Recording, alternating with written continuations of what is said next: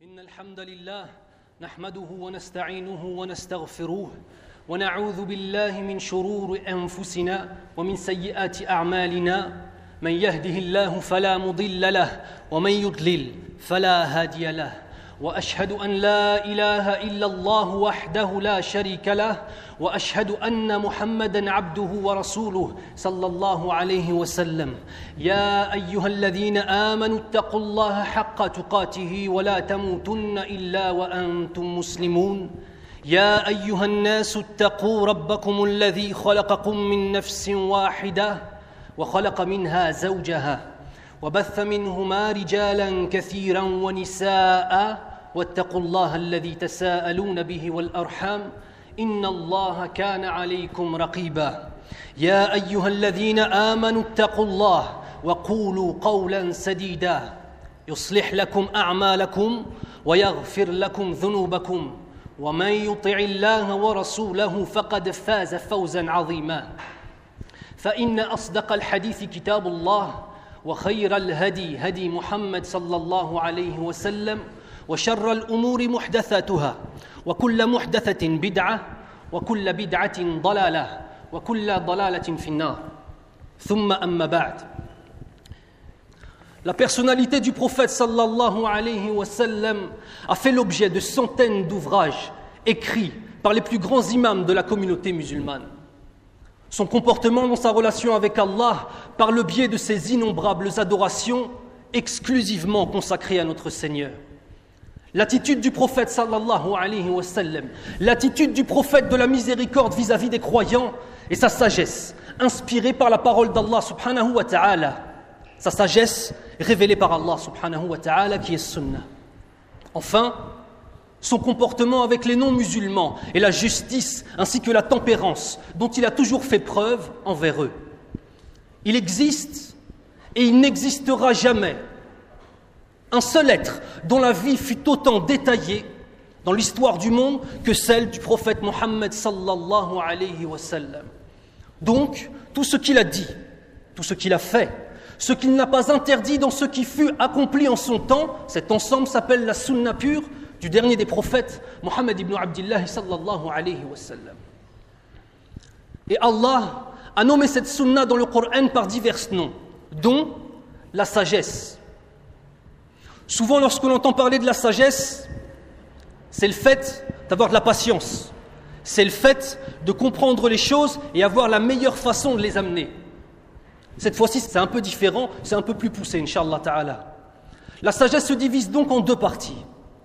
La sagesse lorsqu'elle est évoquée seule, et la sagesse lorsqu'elle est évoquée liée au livre, liée au Coran. La sagesse évoquée seule est la science du Coran tout entière. De même, il est dit qu'elle est la science du Coran et la manière de le comprendre. Mujahid, radiallahu anhu, dit c'est le Coran, la science et le fiqh. Le fiqh dans le sens la compréhension. L'imam al-Ghazali, rahimahullah, disait la sagesse est la connaissance de la meilleure des choses par la meilleure des sciences. Et Allah est le sage véritable, car il connaît la réalité de toute chose par sa connaissance parfaite et absolue. Il est donc évident que cette sagesse est un présent et un don d'Allah subhanahu wa ta'ala qu'il fait à qui il veut parmi ses adorateurs les plus pieux. يقول الله سبحانه وتعالى في كتابه الكريم يؤتي الحكمة من يشاء ومن يؤت الحكمة فقد أوتي خيرا كثيرا وما يذكر إلا أولو الألباب Allah subhanahu wa ta'ala dit dans le Coran il donne la sagesse à qui il veut. Celui à qui la sagesse a été donnée bénéficie d'un bien énorme. Il donne la sagesse à qui il veut, c'est-à-dire, il donne la connaissance des sciences du Coran à qui il veut. Il donne la science, la compréhension véritable de ce qu'est l'islam à qui il veut. Et c'est par rapport à cela qu'un homme sera un sage détenteur de la sagesse. On entend souvent que l'âge donne la sagesse. Je dirais oui et non. Je dirais oui lorsque ces années ont été consacrées à la piété, à la connaissance de ce que veut de nous notre Seigneur, et bien sûr la pratique de ces trésors de connaissances tout au long de l'existence. Des années au plus doux des parfums couronnées par les fruits de la sagesse. Oui, dans ce cas-là, les années amènent la sagesse. Et cette fois-ci, je dis non. Je dis non lorsque cette existence n'est qu'un amas d'années perdues à se donner l'illusion d'une vie de véritable croyant, alors que le cœur est sec et que l'âme est desséchée. Une vie passée à amasser du papier qu'on appelle billet de banque, à délaisser son Seigneur.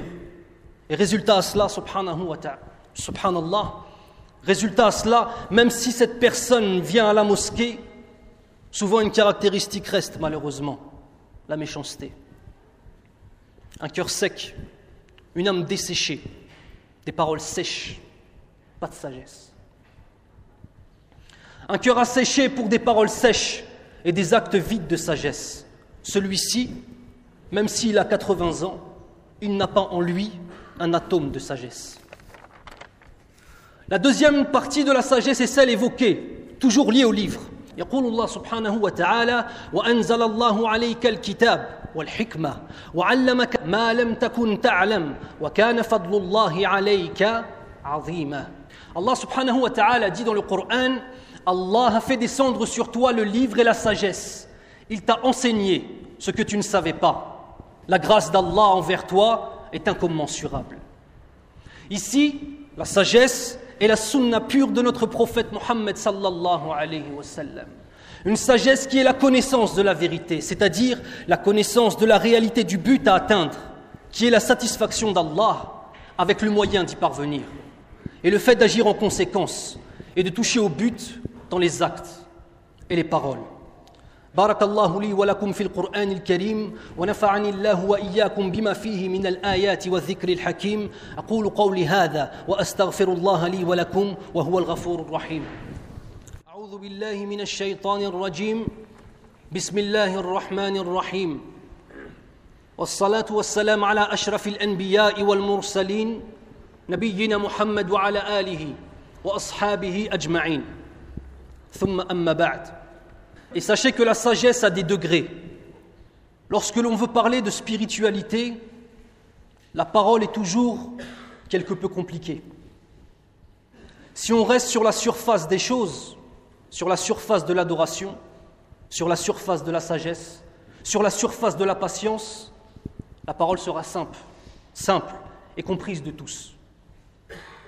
Il faut parfois essayer de pousser un petit peu plus, même si la parole devient quelque peu compliquée, mais restez concentrés, Inch'Allah, afin de profiter de ces trésors que nous a enseigné l'imam Ibn al-Qayyim al-Jawziyah. Et sachez que la sagesse a des degrés. Le premier degré est que tu donnes à chaque chose son droit. À chaque chose, tu lui donnes son droit, sans lui donner plus ou moins, et sans le retarder ou l'avancer. Faire les choses comme il faut, autant qu'il faut, et de la manière qu'il le faut. Par exemple, sans lui donner plus ou moins. Prenons un exemple simple qui concerne tous les musulmans de cette terre, l'amour du prophète sallallahu alayhi wa sallam. Certains musulmans ont exagéré dans un soi-disant amour, et je dis bien un soi-disant amour du prophète sallallahu alayhi wa sallam, en le prenant comme intercesseur auprès d'Allah subhanahu wa ta'ala. Certains ont fait avec Muhammad ibn Abdullah sallallahu alayhi wa comme les chrétiens ont fait avec Isa ibn Maryam sallallahu alayhi wa sallam.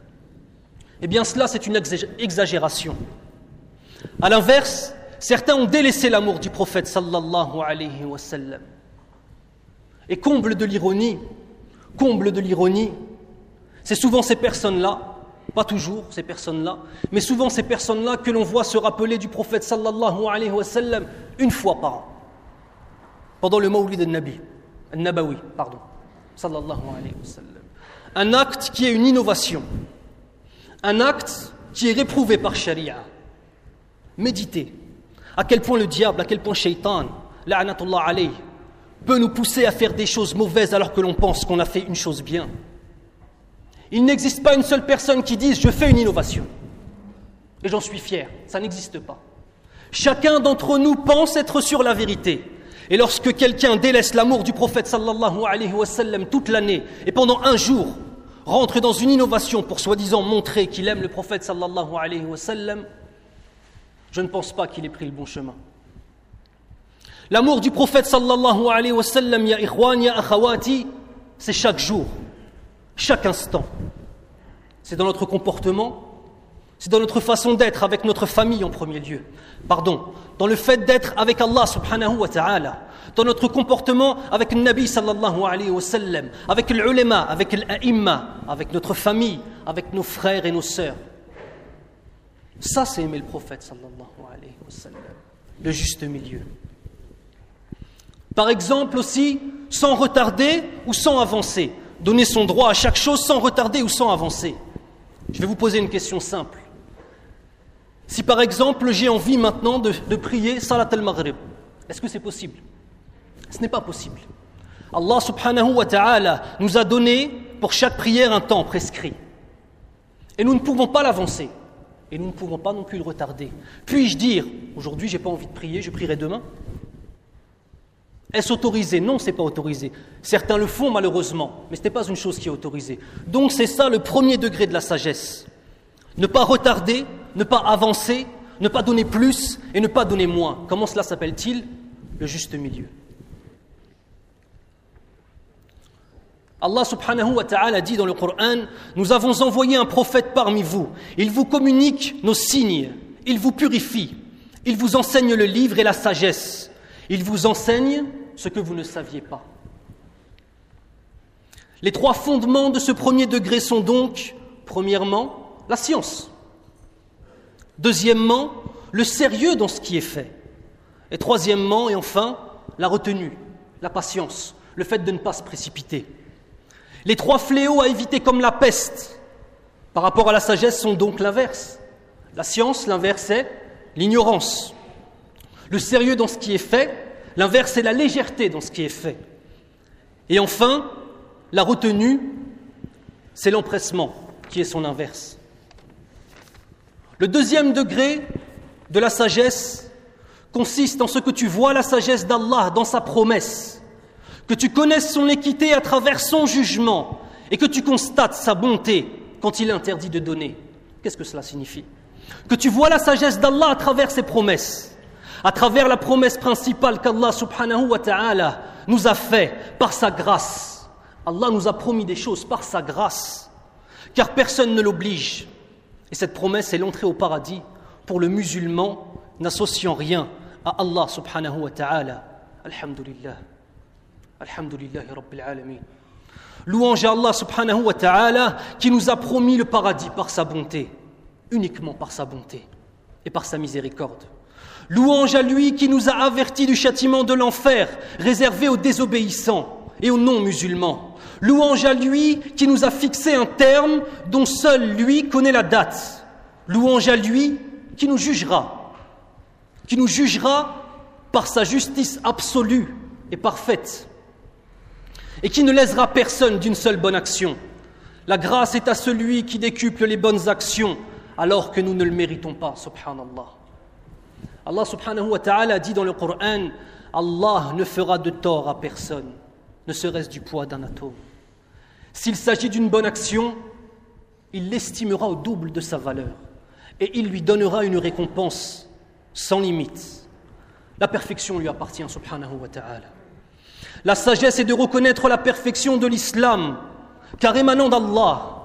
La sagesse est de reconnaître la justice et l'équité dans cette vie que nous a octroyé Allah subhanahu wa ta'ala, ainsi que la justice et l'équité au jour du jugement que tu constates sa bonté quand il interdit de donner. Comment ça Constater la bonté d'Allah lorsqu'il ne donne pas quelque chose alors qu'on le demande.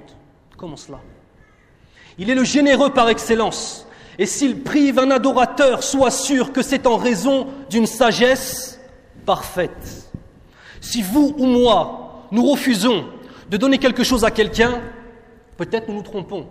Peut-être que le bien pour cette personne, c'était de lui donner cette chose. Allah subhanahu wa ta'ala, ce n'est pas comme ça. Alors à ceux qui sont éprouvés dans cette vie par la pauvreté, par la perte d'argent, par le peu de commerce, par le fait qu'il n'ait pas d'enfants, sachez qu'Allah subhanahu wa ta'ala a à travers cela une sagesse infinie et absolue, car elle émane de lui.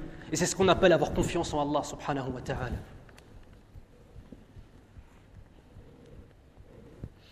Médite sur le Coran lorsque les non-musulmans on dit aux croyants, Je cite le Coran. Est-ce là ceux d'entre nous sur lesquels Allah a répandu ses bienfaits? Se moquant des croyants. Ils se moquent des croyants, ils disent Est-ce que c'est pauvre? C'est ceux envers qui Allah a répandu ses bienfaits, c'est pauvres, ces gens qui n'ont rien. Et Allah subhanahu wa ta'ala de répondre Allah ne connaît-il pas ceux qui sont riches? Non. Ne connaît-il pas ceux qui sont reconnaissants? La reconnaissance envers Allah subhanahu wa ta'ala, c'est cela qui fait que nous avons un degré auprès d'Allah subhanahu wa ta'ala. Et ce n'est pas notre richesse. Alors je vais poser une question. Pourquoi Allah subhanahu wa ta'ala enrichit souvent les ennemis de l'islam et donne peu aux adorateurs croyants? Il ne donne aux ennemis de l'islam que pour augmenter leur châtiment au jour du jugement. Subhanallah.